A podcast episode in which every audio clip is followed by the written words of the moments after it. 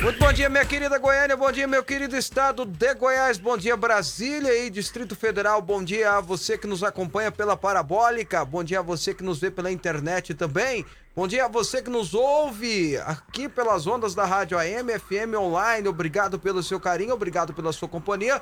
O programa Fábio Souza com você está começando hoje, dia 21 de junho de 2021, 21 de junho, que se eu não me engano é dia do Exército Brasileiro. Vamos confirmar aqui. Enquanto eu vou confirmando, eu dou bom dia pro Clécio Ramos, que está mais uma vez nos acompanhando nesta semana aqui, enquanto o Robson está lá tomando chocolate quente em Campos do Jordão. Bom dia, Clécio Ramos. Um ótimo dia, Fábio. Um ótimo dia para você que está assistindo a gente. Segunda-feira, dia especial. Queremos contar com a sua audiência e com a sua participação, hein? A linha tá liberada para você. Pega seu telefone e manda mensagem pra gente pelo 998369866. Hoje tem muita coisa legal, muitas participações muitos temas para a gente debater hoje no programa. E você, claro, é o nosso convidado especial para fazer parte desse programa. 998369866. Você participa, manda a sua mensagem e, claro, a gente vai falar ela aqui no ar para você. Tá certo. Confirmando aqui, Robson, não é, tá? Não é o dia do Exército, não. Hoje ah. é dia 21 de junho, eu errei, equivoquei, estou corrigindo que hoje não é o dia. É, hoje é dia do intelectual. Ó. Oh. É, hoje é o dia da gente que usa óculos. É né? verdade. Óculos. Okay. Pelo, menos, pelo menos óculos. É, né? ok. O senhor já está no nível. Eu tô... Não, eu, eu estou no, no, no, óculos também. Mas vamos lá, gente. O programa está começando, o programa Fábio Souza com você. Hoje a gente tem, como o Clécio falou, muitos temas para debater contigo. Hoje, por exemplo, nós vamos conversar com o especialista no futuro do trabalho, Fernando Barra. Escritor, especialista, tem feito muito sucesso nas redes sociais.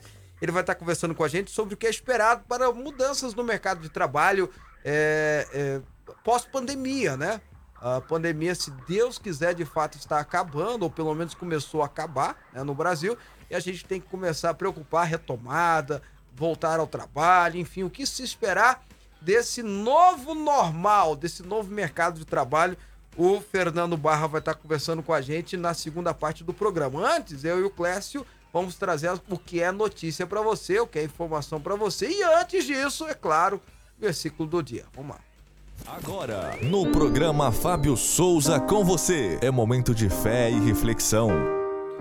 Bom, Salmos 19, verso 14, Salmos 19, verso 14, diz assim: Que as palavras da minha boca e a meditação do meu coração sejam agradáveis a ti, Senhor, minha rocha e o meu resgatador.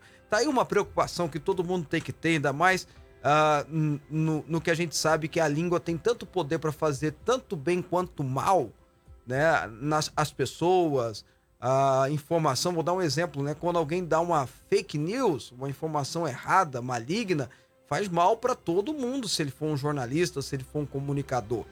Então, a língua, a boca é algo poderoso para fazer bem, para ser bênção, para dar informação, para dar carinho, mas também muito ruim quando mal usada. E o versículo fala assim: que as palavras da minha boca e a meditação do meu coração, aquilo que está dentro de mim, sejam agradáveis a Deus.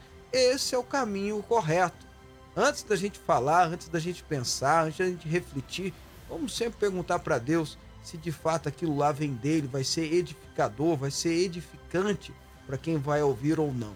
Preste bem atenção sempre assim, porque aí nós vamos estar construindo uma civilidade melhor para todos nós. 11 horas e 5 minutos. Fábio Souza.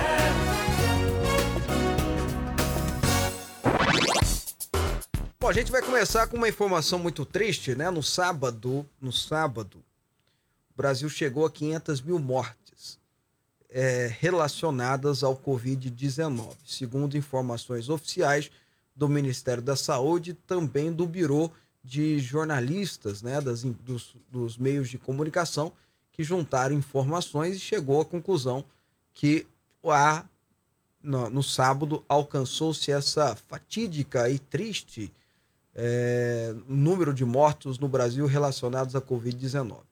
São 500 mil pessoas que perderam a vida, são 500 mil pessoas que uh, tinham parentesco entes queridos, ou seja, não são apenas 500 mil pessoas que morreram, são 500 mil famílias que foram, de alguma forma, afetadas, ceifadas.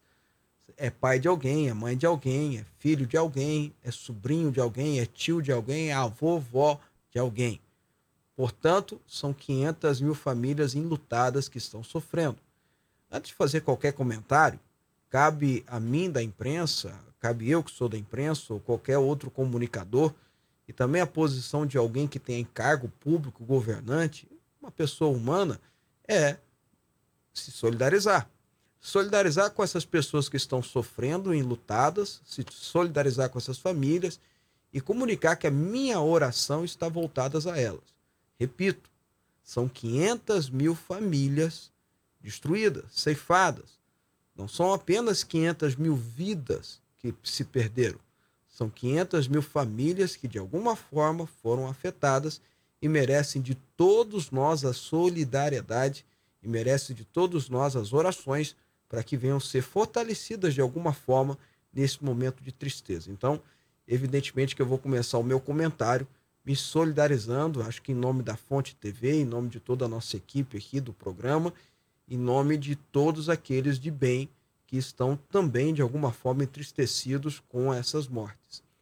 Agora, algumas reflexões precisam ser feitas ante a esse quadro terrível no Brasil. Primeiro, o que poderia ter sido feito diferente para evitar essa, essas mortes? É uma boa pergunta, é uma boa reflexão que nós precisamos fazer é, a, a culpa, quem é o culpado? Qualquer tentativa de colocar a culpa em outra pessoa ou em outro é, mecanismo que não seja o vírus do coronavírus é desonesto. Quem matou, quem ceifou, foi um vírus maligno que surgiu e aí tem, tem toda uma, uma construção sendo é, feita de que forma que ele surgiu, que saiba-se, mas já sabe-se que ele surgiu na China e dizimou milhões de pessoas, milhões de vidas, mundo afora, no Brasil não foi diferente. O grande culpado é o vírus, o grande problema está com o vírus. Mas o que poderia ter sido feito para evitar que chegasse a esse número tão grande, ou que pode ser feito ainda para que esse número não aumente de forma é, estarrecedora? É uma preocupação, é uma reflexão que todos os brasileiros precisam fazer, sobretudo os governantes. O que pode ser feito de diferente? Será que é gastar rios de dinheiro? Isso foi feito. O governo federal e os estados e os municípios nunca se investiu tanto em saúde como foi investido no último ano. Agora, onde que foi gasto esse dinheiro, esse investimento? De que forma? Houve ou não desvio? Porque a pior tragédia, ou melhor dizendo, o que mais causa tragédia no Brasil, inclusive na saúde, é a corrupção. Quem desviou dinheiro? Quem foi a pessoa ou quais foram os grupos que desviaram dinheiro, que se aproveitaram dessa situação terrível no Brasil para ganhar dinheiro de forma desonesta ou mesmo tentar ganhar dinheiro através de fraudes? Essas pessoas precisam ser devidamente penalizadas aqui no país. Porque só vai haver justiça se isso acontecer aos 500 mil mortos, inclusive, e ao, aqueles que poderão perder a vida de outra forma. Segunda coisa que precisa ser refletido, na minha opinião, é qual é a defesa que deve ser feita? Que tipo de tratamento deve ser feito? há um grupo grande, grande, eu diria até majoritário de médicos que, se de, que defendem um, um, um tratamento que a ciência, ou melhor dizendo, aqueles grupos cientistas que são mais ouvidos pela mídia, diz que não tem comprovação científica, mas esse grupo majoritário de médicos dizem que existe sim índices que comprovam a eficácia de alguns uso de alguns medicamentos, e aí não é apenas um, como a imprensa, a CPI e outros falam, mas são quase 15 remédios, quase 15 medicamentos que são utilizados no chamado tratamento precoce, inicial, para que o vírus não tenha um poder maior e leve a pessoa a óbito. É melhor usar esse tipo de tratamento que, querendo ou não, traz algum, algum alguma eficácia? Ou é melhor dar paracetamol, uma tentativa absurda de diminuir a febre mandar a pessoa para casa e dizer a ela assim: olha, se você piorar, venha para o hospital? É uma coisa que a gente precisa refletir. Será que muitos desses que foram tomar paracetamol e foram para casa, e quando a coisa evoluiu, chegou no hospital sem nenhum tratamento, sem nada, poderiam ter sido melhor assistidos se tivessem usado de medicamentos que, por mais que não tenham comprovação de encerrar a doença, já tem-se comprovação de que diminui a intensidade do vírus. É uma outra reflexão. E a falta das vacinas? Teria feito diferença as vacinas terem chegado em dezembro e não em janeiro? Uma boa pergunta. Mas deve-se levar em consideração que a maioria dos países do mundo estão patinando no seu processo de vacinação, ou melhor dizendo, na verdade só há dois países ou três países, perdão, que vacinaram de uma forma considerável a sua população. Israel, que praticamente já vacinou todo mundo, Estados Unidos e Inglaterra. Os demais países estão patinando. O Japão, Japão, não vacinou nem 5% da sua população. Sabe por quê? Porque a demanda é grande, é imensa. Nós estamos falando de um universo de 6 bilhões, perdão, 7 bilhões de habitantes. São poucas vacinas que realmente têm o efeito considerável ou que precisa ser considerado pela classe científica.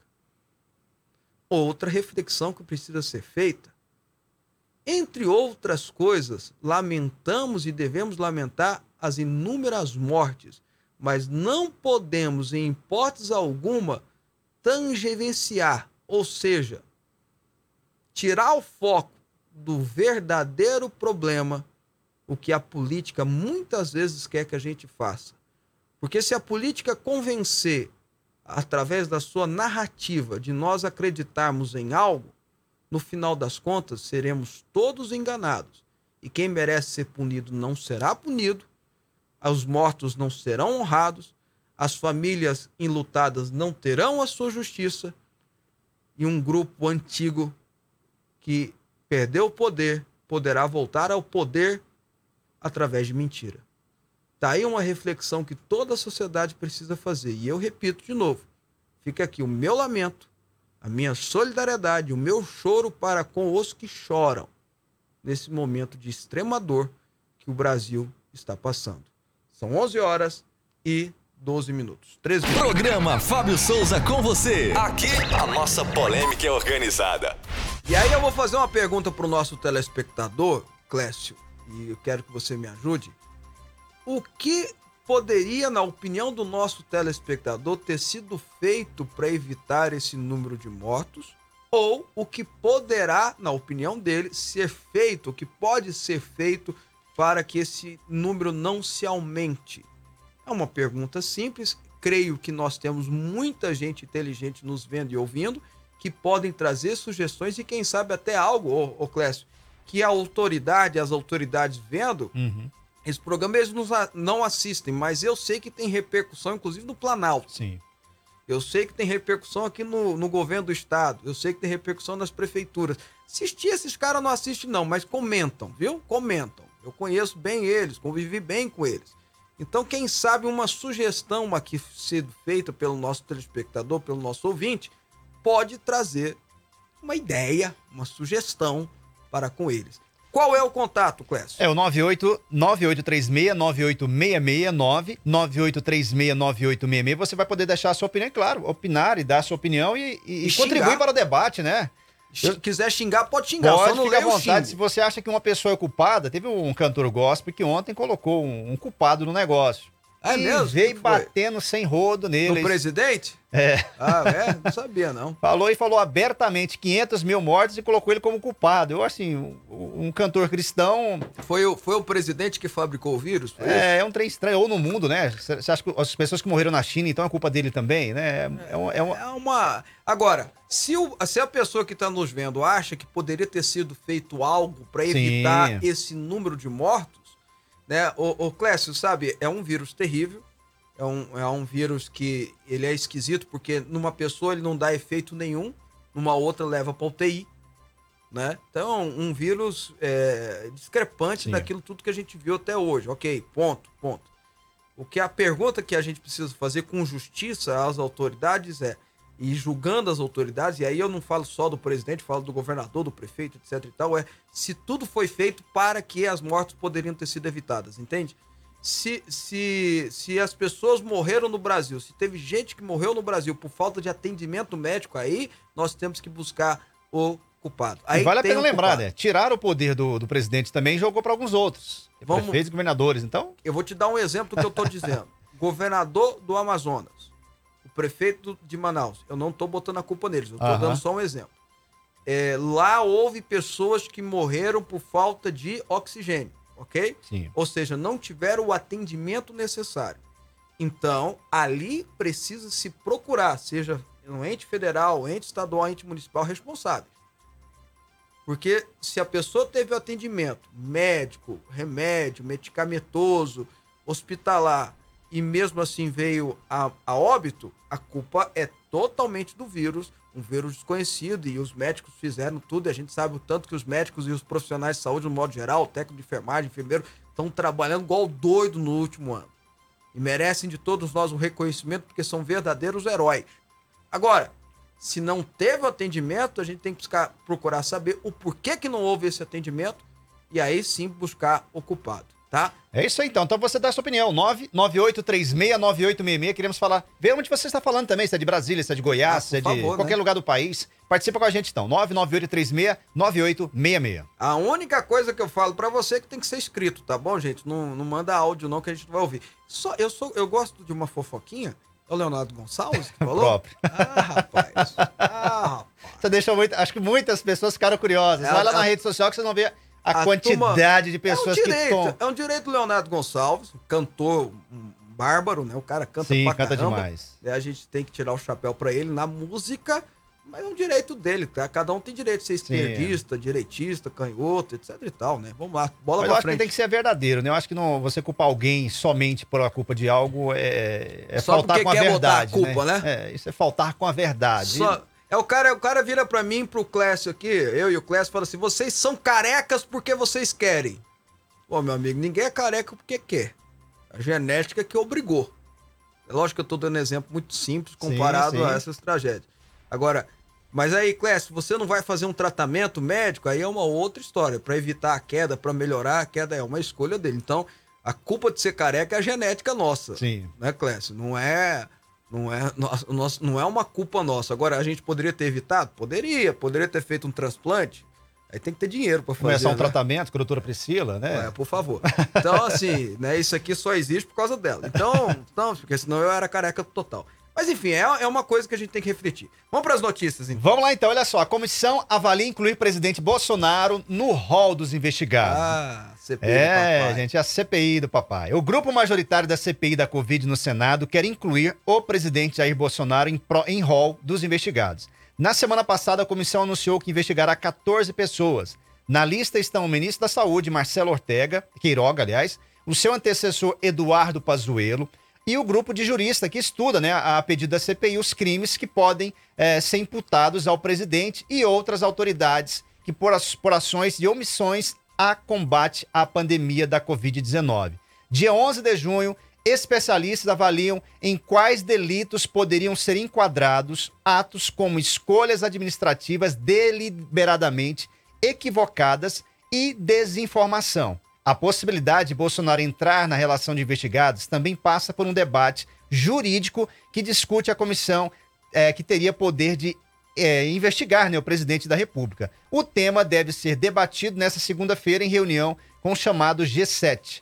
A maioria da CPI né, é composta por sete senadores de oposição. É, o G7, que cinco desses G7, cinco, porque é o que estavam presentes no dia, cinco desse grupo G7 foram exatamente os que rejeitaram a convocação do Carlos Gabas, que é aquele cara que juntou os governadores do Nordeste, botaram dinheiro na mão dele, pra ele administrar, e ali ele gastou 48 milhões na compra de respiradores e até hoje nem respirador viu, nem dinheiro viu. Tava aqui, nunca, ninguém viu, ninguém sabe onde foi parar e ninguém fala nada. A não ser pouco. Ainda bem que o Ministério Público Federal tá em cima disso aí e vai Sim. investigar, porque se dependesse da CPI já era. Esse G7 agora quer, e ele quer mesmo, e vai fazer, Clécio.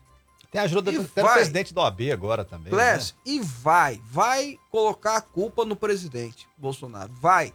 Vai colocar no relatório. Se é justo ou não é uma outra história, mas vai, porque o relatório já está pronto. Ele já estava pronto no primeiro dia. Não- a intenção da CPI jamais foi trazer conclusões precisas. Se fosse, estaria batendo no presidente, mas estaria aí atrás do Carlos Gabas. É que eu falei na sexta-feira aqui. A prova cabal de que a CPI é única e exclusivamente para enfraquecer um governo foi a não convocação do Carlos Gabas. Foi a não convocação do Carlos Gabas. Não tem interesse. Aí junta que na sexta-feira tinha lá dois profissionais extremamente gabaritados, doutor Zimmermann e doutor Francisco, que participou do programa umas três vezes aqui. Extremamente capacitados, gabaritados, poderiam contribuir muito. O que, que aconteceu? O seu Renan Calheiros e a turminha, a trupe lá levantou e saiu. Pra tentar desqualificar o currículo desses caras e não conseguem. E são caras diferentes que não estão cantando música, são formados em medicina e foram ser cantores. Nada contra, mas enfim. Não vem pra frente falar que é profissional, que é gabaritado. São caras que estão atendendo o povo, estão lá di- dioturnamente atendendo, vendo a recuperação ou não dos pacientes, lutando como a maioria dos médicos estão fazendo hoje em dia. Então, a prova cabal foi isso. Agora, o G7 já, já, desde o início, a intenção era essa. E não é. E alguém vai falar, é pedir impeachment. Não, não tem nem tempo mais de pedir impeachment. O negócio é enfraquecer o governo. Para que o governo che- chegue no ano que vem extremamente enfraquecido e o candidato deles ganhe a eleição. Essa, essa é a única intenção. Essa é a única intenção. O problema é que, vamos supor que eles consigam, ao enfraquecer o governo, de mal a pior, quem fica pior é quem? O, o cidadão que não tem nada a ver com a história. Que vai sofrendo isso aí. Então veja.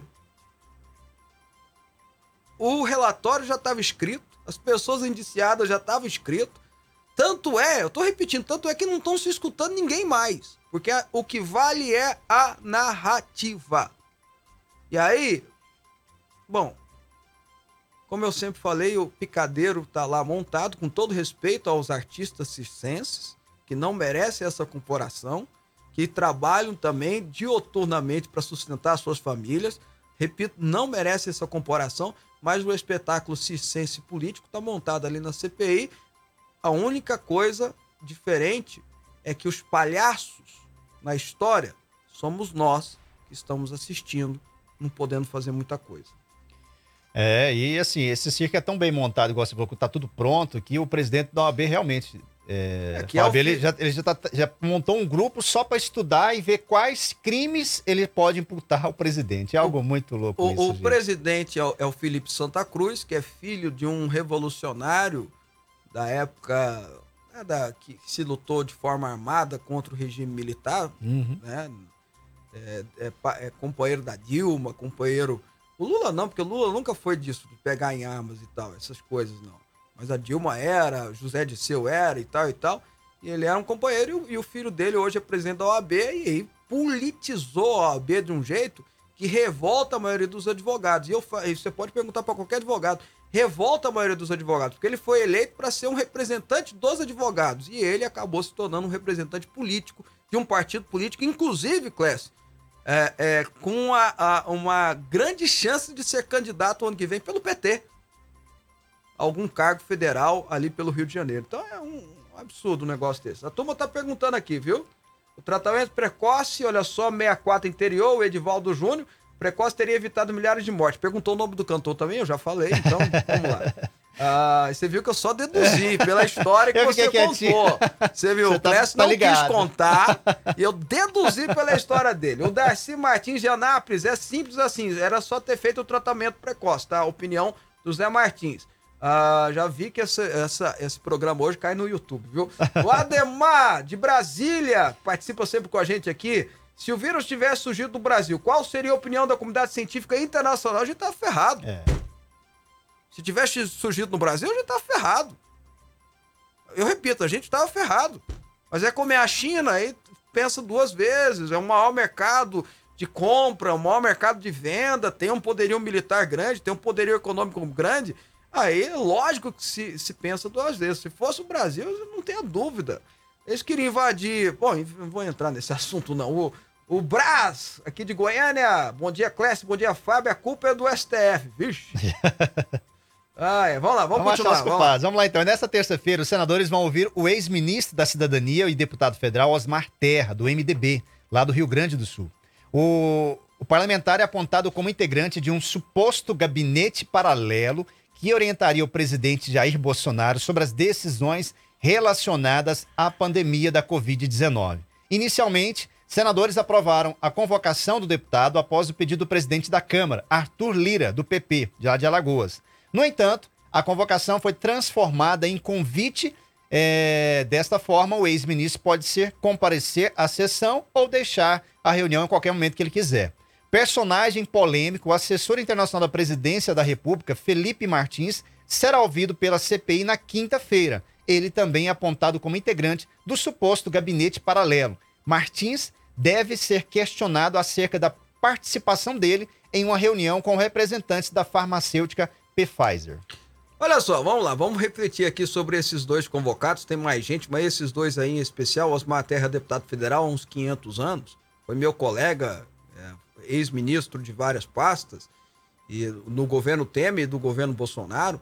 Osmar Terra foi secretário de saúde do Rio Grande do Sul, é médico, né?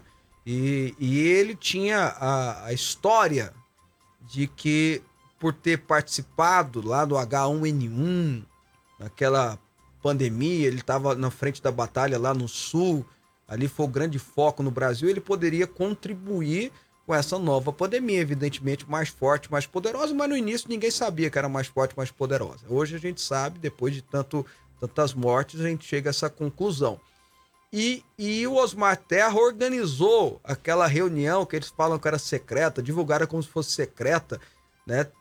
Para fortalecer a narrativa, mas na verdade foi transmitido pelo Facebook da Presidência da República, pelo Facebook do Presidente da República, foi transmitida pelos, pelos médicos que participaram. Ou seja, não teve reunião secreta nenhuma, e ali estavam profissionais de extremo gabarito, médicos, cientistas, dando é, é, um auxílio ao presidente, dando sugestões ao presidente, ou seja, tudo que a gente espera. Pelo menos eu penso assim: o presidente da República é, ele estaria errado se chamasse eu e o Clécio lá. O que, que vocês acham? Eu e o Clécio podia dar opinião, mas ele não é formado na área, não ia adiantar muita coisa. Estaria errado, aí sim teria que responder. Mas quando você chama infectologistas, você chama médicos, você chama imunologistas, você chama pessoas que, que, que entendem para consultar, não vejo mal, muito pelo contrário, vejo positivo. E aí dizer que era secreto é para é, apoiar a narrativa, porque foi transmitida ao vivo. Como é que é algo secreto e transmitido ao vivo? Então, é, cai a narrativa. Mas é claro que a CPI vai bater nesse negócio de gabinete paralelo, vai usar esses termos, essas expressões, porque, como eu disse, a intenção é enfraquecer o presidente, o governo. Não é nem o presidente, esquece o presidente, esquece a pessoa, esquece a, a pessoa física, o CPF. Vão é, enfraquecer o governo, enfraquecer o Estado brasileiro para que ele chegue enfraquecido na eleição do ano que vem. Tudo é politicalha, é política, mais nada. Eu repito, a CPI poderia estar fazendo um grande papel para o Brasil, mostrando o que está acontecendo, buscando informações aonde o dinheiro está sendo desviado, punindo quem merece ser punido e até buscando é, é, responsabilização, se for o caso, a, a omissões. Mas não! Transformou-se numa politicalha. Uma politicalha. Uma coisa cheia de, de, de, de política nefasta. De envergonhar qualquer brasileiro de, de média compreensão. De grande compreensão, então, nem se fala. Então, veja, é, é, é muito ruim a gente dar essas notícias. É lógico que nós temos que trazer essas informações, mas a sociedade brasileira precisa entender. Apesar que eu acho que entendeu, viu, Clécio? A gente fica falando assim, eu acho que entendeu. No dia que nomearam, que disseram que Renan Calheiros ia ser o relator, acabou. A CPI acabou ali, ela morreu no nascedouro. A credibilidade dela morre no nascedouro. Renan Calheiros investigando malfeitos, desvios de conduta, Renan Calheiro. Aí eu lembrei do Sérgio Moro ontem, que foi advogados ligados ao PT ele foi convidado para participar de um evento de direito aí, aí os caras fizeram uma revolução e tiraram ele da lista. Sérgio Moro. Tá? Como político não deu muito certo, não, mas como juiz, ninguém, ninguém É. tem muita falha. Tô- Pelo contrário, é elogiado. É. O Brasil tem uma grande dívida com o juiz Sérgio Moro. O político deixou a desejar. Mas o juiz Sérgio Moro, o Brasil tem um- uma grande, uma grande dívida com ele. E aí expulsaram como se ele fosse um bandido. Tô falando pra você que aqui no Brasil, e a gente precisa mudar isso urgente, o poste faz xixi no cachorro? As pessoas estão começando a ter opinião, isso é muito bom, né? Todos nós. Olha só, uma- uma- mais uma da CPI. A carta aberta divulgada nesse domingo, a médica eh, Nise Yamaguchi disse que decidiu entrar com ação por danos morais contra os senadores Omar Aziz, né, que é o presidente da CPI da Covid, e também o Otto Alencar, para restaurar a integridade dela e dos colegas de profissão. Ela afirma ter sido vítima de misoginia e humilhação no depoimento prestado na comissão parlamentar no início do mês, é, no mês, né, no início do mês lá. E cobra a indenização, Fábio, de 160 mil de cada um deles. Barato demais. Segundo o processo, será integrar integralmente, se, se ela ganhar né, o processo, será integrada, integralmente doado. A carta que a médica colocou, né, é, reclama o tratamento dispensado a ela no interrogatório e afirma que os senadores agiram movidos pelo interesse político. E também, né, o oncologista diz ainda que passou, ser, passou a ser vítima de ataques nas suas redes sociais na esteira do depoimento. Doutora Nise Yamaguchi, eu, eu tenho errado aqui, porque eu tenho falado que ela tem 35 anos de carreira de, de médica, ela tem mais de 40 anos que ela é médica. Ela é uma senhora de idade, né? Por mais que seja jovial, uma senhora, tem, tem 62 e 63 anos. É uma, uma imunologista, oncologista, respeitada no mundo inteiro. Tem várias pesquisas é, é, publicadas em revistas científicas. É uma senhora é, inequivocamente preparadíssima na área da saúde. Inequivocamente. Participou já com a gente aqui duas vezes no programa, deu show. E nunca foi negacionista. Aqui no programa falou duas vezes: o vírus é sério, é uma doença séria, parará, parará. E ela deu a opinião dela sobre a forma que se deve tratar, que se deve cuidar do paciente. E aí, ô Clécio, sem entrar no mérito se está certo ou não a opinião dela, ninguém é obrigado a concordar com ela, mas se espera da sociedade, das pessoas, o respeito a uma senhora que tem um currículo como dela. Mesmo que não tivesse um currículo, é uma senhora. Sim. É uma mulher, é uma senhora. E o que os senadores fizeram, se a gente espera, se a sociedade espera, né, minha mãe me deu educação. Imagino que a sua também Sim. tenha dado a, a você, Clécio.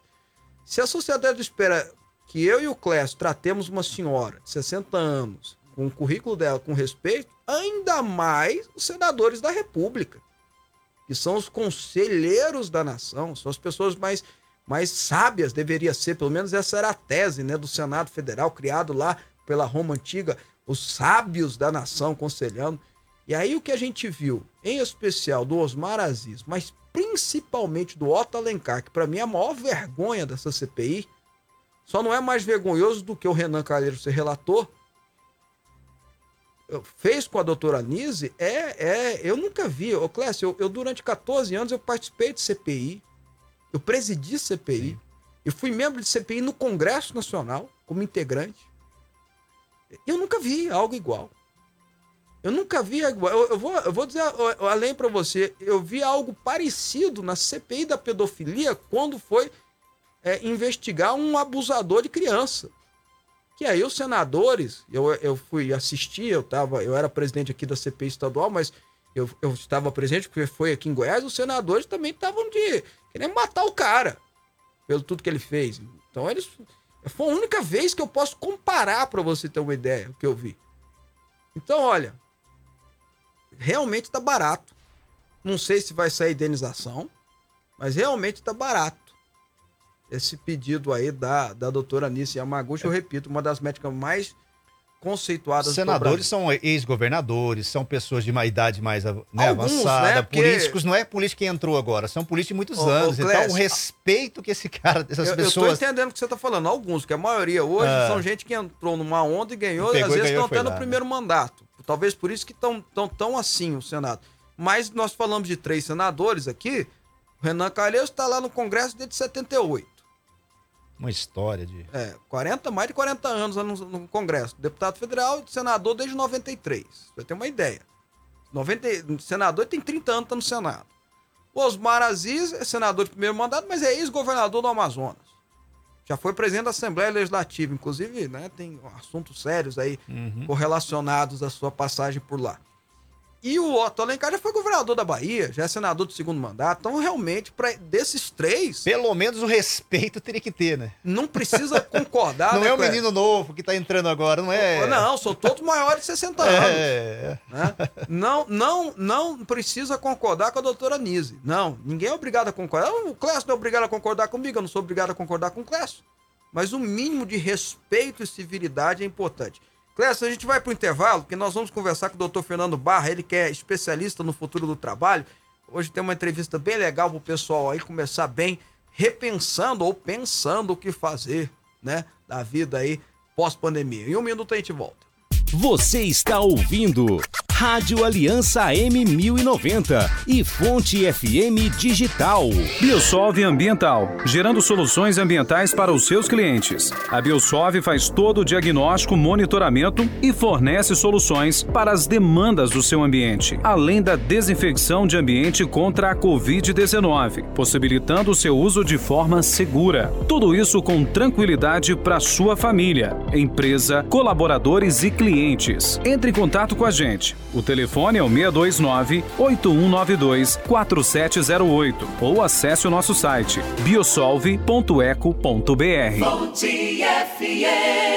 Venha fazer uma viagem ao centro da Bíblia com Didascalia, mais uma obra do bispo Fábio Souza. Para você que ama a palavra de Deus e busca sabedoria, o livro traz cerca de 200 estudos com a linguagem de fácil compreensão, que vão te levar a uma verdadeira viagem ao centro da Bíblia. Didascalia, mais uma obra do bispo Fábio Souza. Lançamento Editora Vida. Informações 62 3541 7800.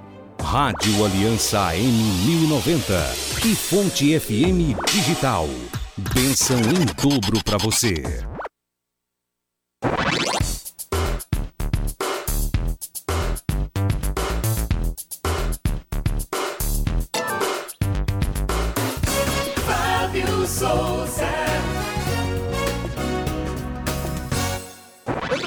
Horas e 37 minutos. Voltamos ao vivo aqui pelo programa Fábio Souza com você para Grande Goiânia, para Goiás inteirinho, para Brasília, Distrito Federal.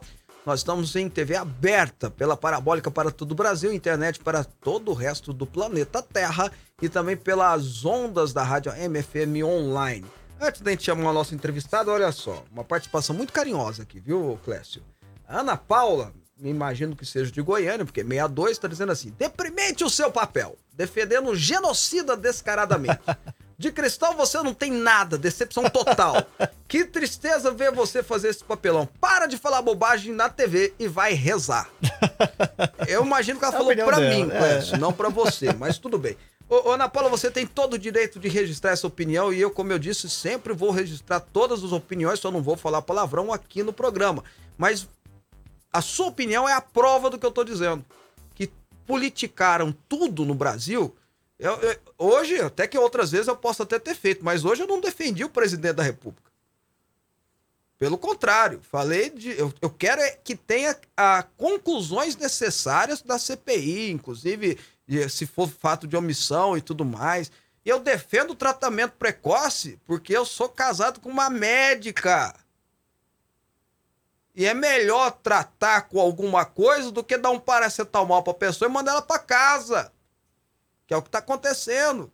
Tá vendo? Aí é, é o que eu falava aqui, Clécio. Você, você não tava aqui, era o Robson. Eu falava, gente, eu quero um, um- um médico de esquerda. Me põe um médico de esquerda aqui pra vir cá falar. E eu sei que tem. Sim. Vem cá no meu programa falar assim que o tratamento precoce funciona. Eu falei, você pode terminar dizendo Lula livre, não tem problema. Não tem problema, mas eu quero, porque é, tem que parar com essa discussão política em cima de doença, de uma enfermidade, de um problema. Não é discussão política, é uma discussão sanitária, né?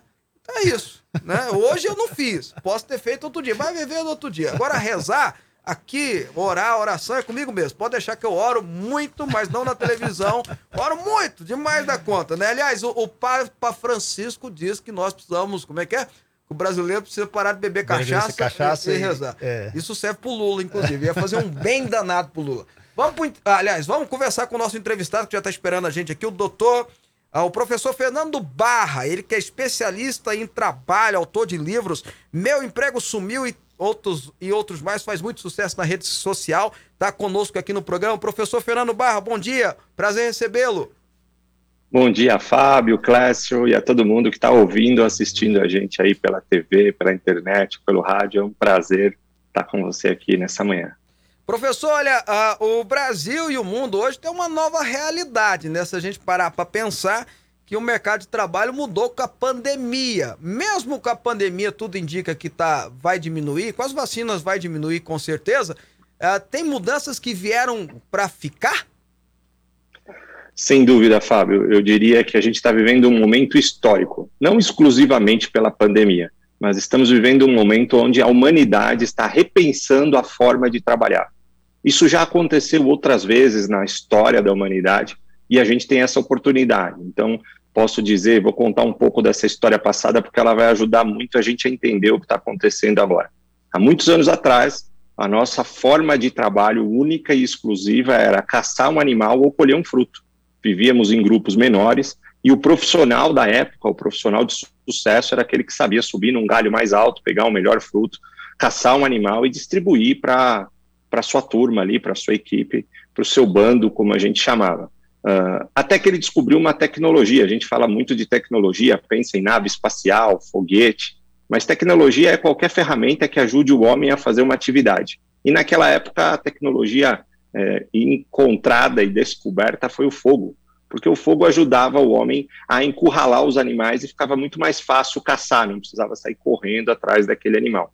Só que de tanto que ele usou o fogo, ele acabou queimando grandes áreas e não tinha mais animal para caçar e não tinha mais fruto para comer. Foi aconteceu uma crise, vou chamar aqui não era uma crise pandêmica, não tinha um vírus, mas aconteceu uma crise porque não tinha mais o que comer e nesse momento o ser humano precisou aprender uma nova forma de trabalhar. Foi aí que a gente começou a plantar e aprendemos a revolução agrícola, que é tão falada na escola.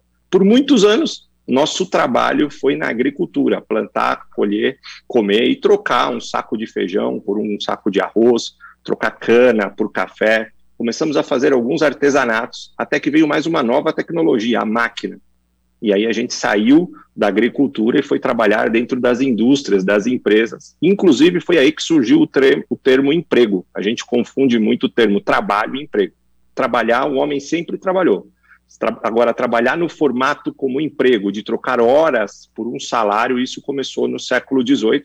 É o modelo que a gente vem desde a Revolução Industrial, desde o século XVIII, e agora por causa de uma disseminação muito grande de tecnologia, com a internet, os aparelhos celulares e a chegada de uma crise acelerando esse processo, mais uma vez na história da humanidade, nós estamos parando para repensar a forma de trabalho. Por isso o nome do livro é Meu Emprego Sumiu.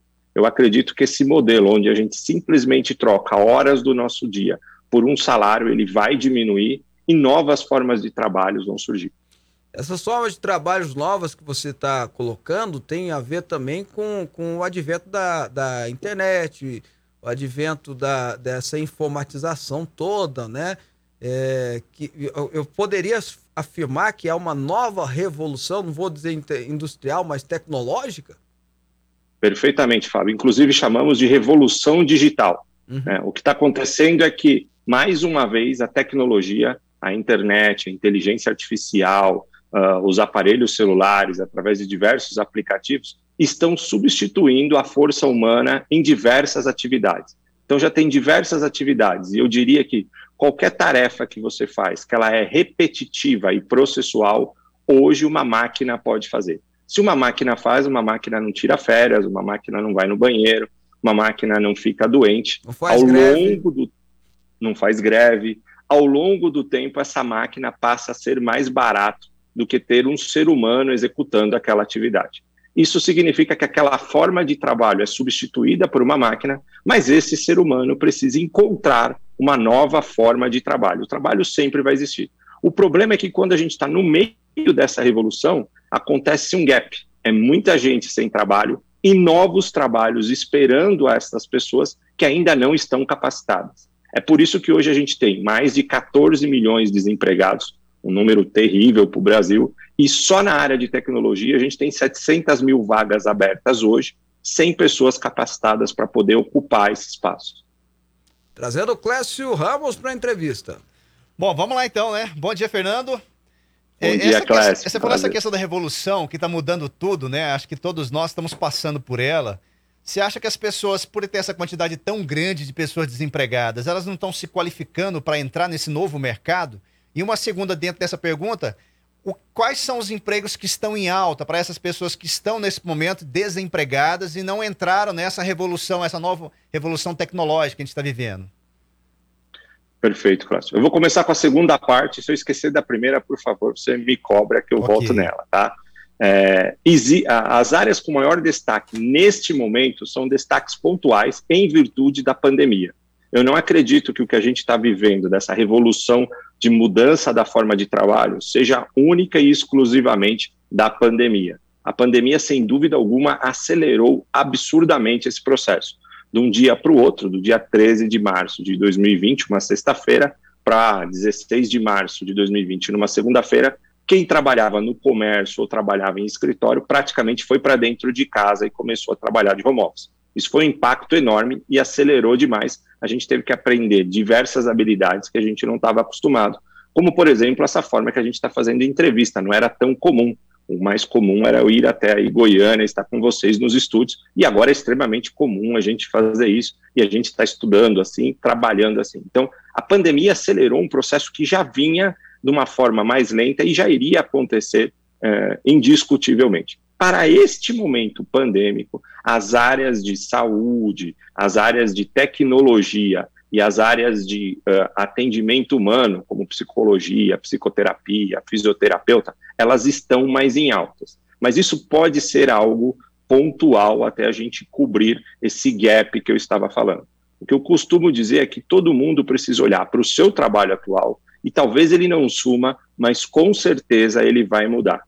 Começa a olhar para aquelas atividades que você faz no dia a dia, que uma máquina pode fazer, começa a passar isso para uma máquina e começa a olhar aquilo que você tem. Todo mundo tem um dom, todo mundo tem uma vocação uh, que pode exercer um trabalho. É para isso que nós existimos, o ser humano existe para trabalhar, para produzir. E como é que eu posso colocar isso em prática aliado a novas ferramentas? E aí talvez eu tenha que estudar como essa ferramenta tecnológica funciona para eu exercer meu trabalho. Então, dando um exemplo simples, teve alguns professores é, de personal trainers, professores de academia, que atendiam pessoas em academia, prédios, ajudando no dia a dia, no, nos seus exercícios, e que se me falassem alguns, uh, um ano e meio atrás, dois anos atrás, agora que a gente atende pandemia, que essa pessoa ia trabalhar de casa, pelo celular, dando aula pelo vídeo, eu iria rir, era impossível. Só aqui em São Paulo a gente tem um professor hoje que atende 10 mil alunos Uh, ele já contratou outros professores, ele criou um estúdio na casa dele e ele dá aulas 24 horas por dia, exercendo a, a, função que ele tem, a vocação que ele tem de ser um professor de educação física para 10 mil pessoas, porque ele pegou aquilo que ele sabia fazer e adaptou, adequou aquilo à nova realidade. Oh, oh, oh. Essa realidade, é, só para concluir, essa realidade eu acho que é algo que está tá tomando conta, né? porque muitas pessoas que são expert em uma área eles estão indo para o seu digital, pegando o celular, começando a gravar, mostrando é, é, o que sabe fazer e tem gerado audiência. É mais ou menos isso. Então, muitas pessoas estão se readequando a essa nova realidade. É, algumas pessoas confundem isso que todo mundo vai vender um curso online. Uhum. Essa é apenas uma forma, eu não acredito. Mas eu acredito na disseminação do conhecimento e na forma de você transformar o seu trabalho em algo escalável. O que significa isso? Aquilo que eu fazia antes, e atendia um grupo determinado de pessoas, de alguma forma eu consigo fazer isso usando novas ferramentas, como as redes sociais, como a gente está fazendo aqui, e eu vou atingir mais pessoas. Algumas pessoas vão ter dom de comunicação e vai utilizar isso para o ensino, para a comunicação, e outras pessoas têm outros dons, uh, dons administrativos, dons com números, mas que também conseguem fazer essa atividade utilizando plataformas tecnológicas como a internet e vão alcançar mais pessoas e vão mudar a forma de trabalhar, consequentemente, vão mudar a forma de receber. Como hoje poucas pessoas ainda estão fazendo isso, parece que tem muita gente, mas olhando o total de, da população, poucas pessoas migraram então, essas pessoas estão ganhando muito por isso. À medida que muita gente migrar e isso for mais balanceado, aí a gente volta a ter uma normalidade. Minha avó dizia que quem chega primeiro bebe água limpa. Uhum. Esse é um ditado popular que nesse momento está sendo é, real, realíssimo. Ah, aí eu, fico, eu, faço a pergunta, até é, pegando um pouquinho do que o Clécio estava conversando contigo, Fernando. É, como é que faz, por exemplo? Vai estar tá tendo também uma, uma, uma enxurrada de, de profissionais na, na mídia. É, todo mundo. Um, um dá certo, os outros querem seguir, querem ir atrás, né? E vira uma verdadeira, entre aspas, overdose digital de cursos disso, daquilo outro e tal. O que, que uma pessoa pode e deve fazer para se destacar em meio a esse universo que tudo indica só vai aumentar? Excelente pergunta, porque não é momento da gente procurar uma receita pronta. A gente vivia no momento da Revolução Industrial com caixinhas de trabalho, de profissões muito bem definidas. Então, eu lembro, quando eu tenho 43 anos, quando eu estava para fazer faculdade, aos meus 20 anos, era muito comum ouvir dos nossos pais e familiares escolhe uma dessas três profissões aqui que você tem emprego garantido. Ou você vai ser advogado, ou você vai ser médico, ou você vai ser engenheiro. Faz uma faculdade e você segue toda a sua vida nessa carreira e está tranquilo para você. E era, e era fato, porque a gente, naquele momento, tinha uma demanda muito grande por esses tipos de profissionais e profissões muito claras do que se fazia dentro de cada um. Agora, como a gente está nesse momento de reescrever a forma de trabalhar, tudo isso está deixando de ser muito claro. A melhor coisa que eu acho que cada pessoa pode fazer é ela pensar no trabalho e não no emprego. E trabalhar significa você ajudar uma outra pessoa a, re a resolver um problema através das habilidades que você tem. Todo mundo tem um trabalho.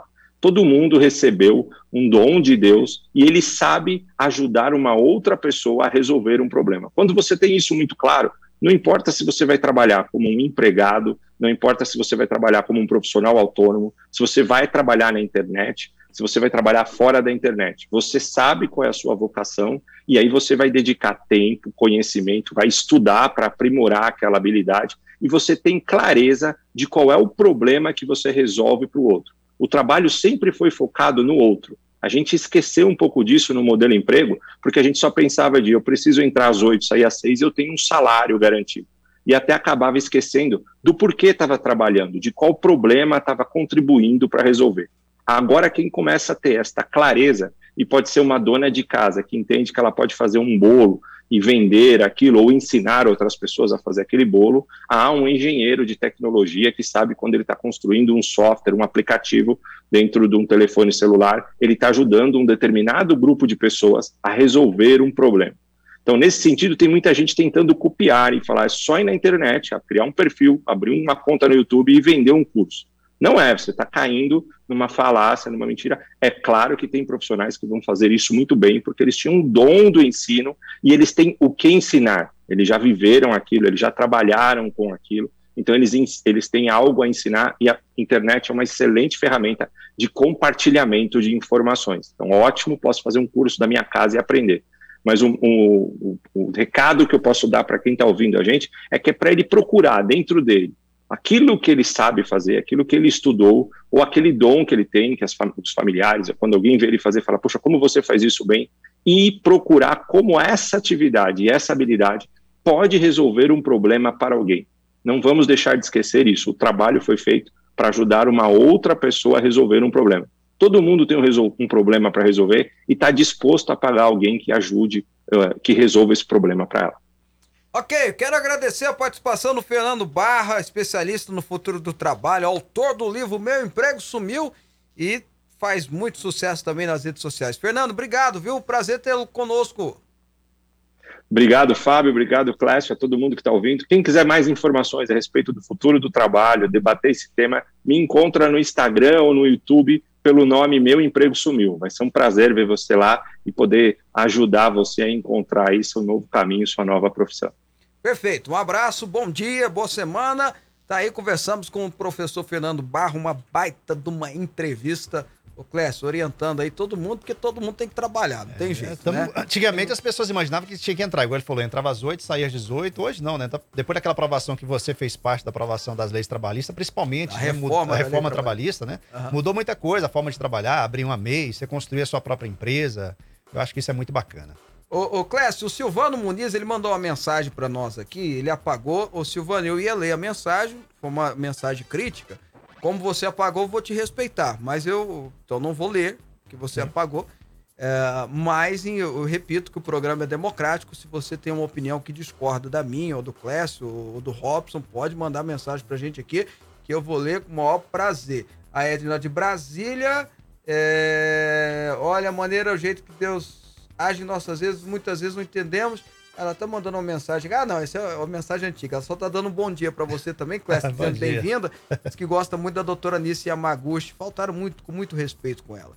A pessoa não precisa concordar com ela, não, mas faltou muito respeito com ela. Ah, ah, alguém aqui, olha só, deixa eu ver, 62.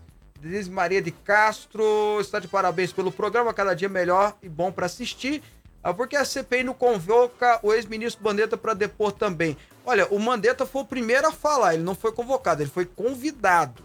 E ele falou, participou, enfim, trouxe informações. Tem senador que fala que ele mentiu, mas como a intenção não é, é, é, a intenção é, é atacar um lado, o Mandetta pode mentir à vontade, pode falar o que for, não vai ter diferença. Né? Pode ter trazido informações positivas ou não, pode ter contribuído ou não, não vai fazer diferença. É que eu tô dizendo, não, a CPI não faz diferença ter levado, por exemplo, dois profissionais de saúde para dar um, um tema, sendo que os senadores saíram. É, não faz diferença. Não, não tem diferença você buscar informações, a verdade. A diferença, o- o único intento que tem é bater no governo. Ô Clécio, falar um pouquinho de futebol nesse dois minutinhos que falta. Vamos lá. O Atlético Goianiense, o nosso representante mor da Série A, perdeu. Aliás, esse final de semana foi horrível para os times goianos. Os três perderam no Campeonato Brasileiro. O Atlético perdeu para o Xará, Atlético Paranaense, lá no, no- no- na Arena da Baixada, né, em Curitiba, aquele estádio maravilhoso, lindo, por 2 a 1 E com isso, o Atlético cai para a oitava posição, continuando com seus sete pontos. Na quarta-feira, o Atlético pega o Fluminense, recebe o Fluminense pela sexta rodada aqui em Goiânia. Olha, o Atlético tem um time bacana, organizadinho, tá aprumadinho, dá para jogar, mas não pode ceder. Ele cedeu o empate depois a virada em cima do Atlético. É, saiu bem ali contra o Atlético Paranaense. Não é fácil ganhar do Atlético Paranaense, também é um time organizadinho na, embaix- na Arena da Baixada, mas serve para ligar uma luzinha de alerta, né? O Atlético precisa ganhar do Fluminense aqui em Goiânia para manter-se nessa disputa. Eu disse já aqui no programa, eu acho que o Atlético é um bom time para ficar no meio, mas tem condição sim de quem sabe sonhar com uma Libertadores que seria algo sensacional para o time do Atlético. Depende muito da organização. Já o Vila, o Vila perdeu no sábado para o Curitiba aqui em Goiânia, né? Olha, você tá vendo? Os times de Curitiba fizeram um passeio em cima dos goianos. Os times do Sul fizeram um passeio em cima dos goianos. Perdeu por 1 a 0. Com isso, o Vila Nova cai para a 15ª posição e fica com 5 pontos. Já o Goiás na sexta-feira, mais antigo um pouquinho, perdeu para o Brasil de Pelotas e lá em Pelotas, 2 a 1 também de virada. O Goiás saiu na frente, o Pelotas virou por 2 a 1 joguinho feio, ruim, viu, Clécio? Ou joguinho ruim, viu? Os dois times são são times, né, difíceis de engolir. Apesar que eu repito que o Pintado tem feito um bom trabalho em pegar, em tirar um diamante é, é, desse desse O time que tá universo. hoje disponível, né, pra ah, ele, né? rapaz, ele tem tirado água de pedra ali, viu? Vou te falar. E o Goiás com isso caiu, saiu do G4, caiu para sexta posição e tem oito pontos. O Vila Nova pega o Confiança, recebe o Confiança, ou melhor dizendo, vai pegar o Confiança na terça-feira, amanhã, e o Goiás também joga amanhã recebendo o Havaí aqui em Goiânia. O Goiás tem um time organizado, o Vila Nova tá na hora de acordar. O time do Vila Nova não está fazendo um bom campeonato, precisa é, acordar para se manter pelo menos na Série B, quem sabe sonhar com a Série A também.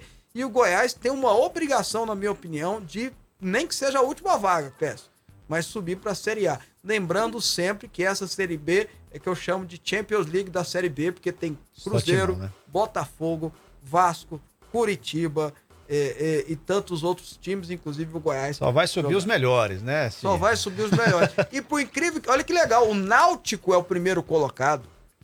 né? O Náutico é o primeiro colocado da Série B, não é Botafogo, não é Vasco, não é Cruzeiro, não é Guarani, é o Náutico, o, o Clécio. Interessante isso, É. né? E o, é bom falar isso, porque o Fortaleza liderou o campeonato até ontem, com a vitória do Atlético Paranaense em cima do Atlético Goianiense. O Atlético Paranaense, por saldo de gols, passa o Fortaleza. Você veja, não tem Corinthians, não tem São Paulo, não tem Palmeiras, não tem Flamengo. Lá em cima é Atlético Paranaense, que já foi campeão brasileiro, e Fortaleza. Legal. É isso aí. O Clécio, At- só bora, para concluir, né? o Atlético ganhou depois que ele recebeu aquele dinheirinho, aquela verbinha do, da Copa do Brasil, foi onde eles começaram a perder, não foi? Mas depois que recebeu o dinheiro, mas aí é sem lógica. Será que eles ganha- eh, receberam um bichinho assim, cada um deles, e eles começou É, a descansar um pouquinho? Tirou o pé da bola? É. Não, mas é sem lógica, é melhor ganhar dinheiro. É. Né? O Goiás tem uma proposta bacana, né? Toda vez que o mês terminar e ele ficar no G4, ele vai ganhar um, um bicho, né? Eles É, falam bicho, né? Isso. É, e o pior que agora, né? O Goiás passou o tempo todo no G4, no último dia, no, no finalzinho do mês, ele, ele cai e sai do G4. Então o Goiás, se quer ganhar esse bicho aí, né? Tem que Tem que ganhar jogar. amanhã do Havaí. Se não ganhar amanhã do Havaí, não vai ganhar o bicho. Vambora, Clécio? Vambora, né? Um abraço pra você, Abraço. até amanhã. Até amanhã, tamo junto. Boa semana pra todos, Deus os abençoe, ó. Juízo, hein? Juízo aí na cuca, tá? Tchau, tchau. Você ouviu Fábio Souza com você. Até o nosso